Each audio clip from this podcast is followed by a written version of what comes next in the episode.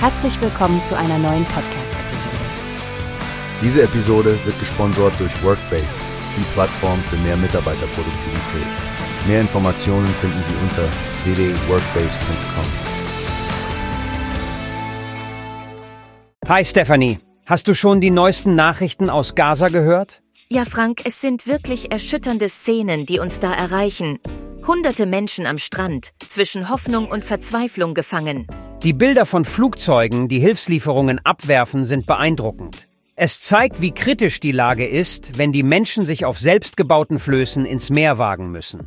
Es ist ein Zeichen der Solidarität, dass nicht nur jordanische Frachtmaschinen involviert sind, sondern auch Flugzeuge aus den Vereinigten Arabischen Emiraten, Ägypten und Frankreich. Aber obwohl die Hilfsgüter für die einen Erleichterung darstellen, entstehen am Strand heftige Auseinandersetzungen. Die Hilfsmittel scheinen nicht ausreichend zu sein, um die Bedürfnisse aller zu decken. Ja, und insbesondere der Norden von Gaza scheint ja komplett abgeschnitten zu sein. Die letzten UN-Konvois haben diese Gegenden vor fünf Wochen erreicht. Man kann sich nur vorstellen, wie verzweifelt die Menschen dort sein müssen. Absolut.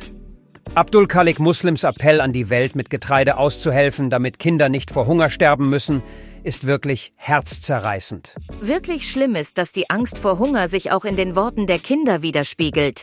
Der Junge, der von seinem Wunsch spricht, einfach nur gefrorene Kartoffeln essen zu können, ohne krank zu werden, das geht unter die Haut. Und dann dieser Kontext der israelischen Offensive nach dem Angriff der Hamas am 7. Oktober, die Anzahl der Todesopfer und die Tatsache, dass ein Großteil der Bevölkerung auf der Flucht ist, ist ein dramatisches Bild der humanitären Krise.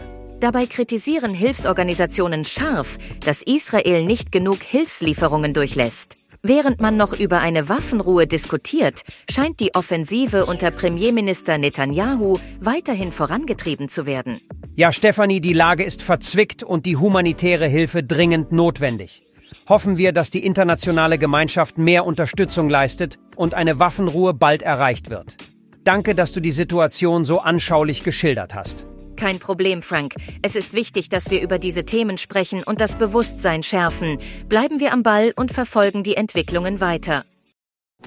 Hast du gehört? Es gibt eine Plattform, die wir probieren sollen. Workbase heißt die, hört dir das an.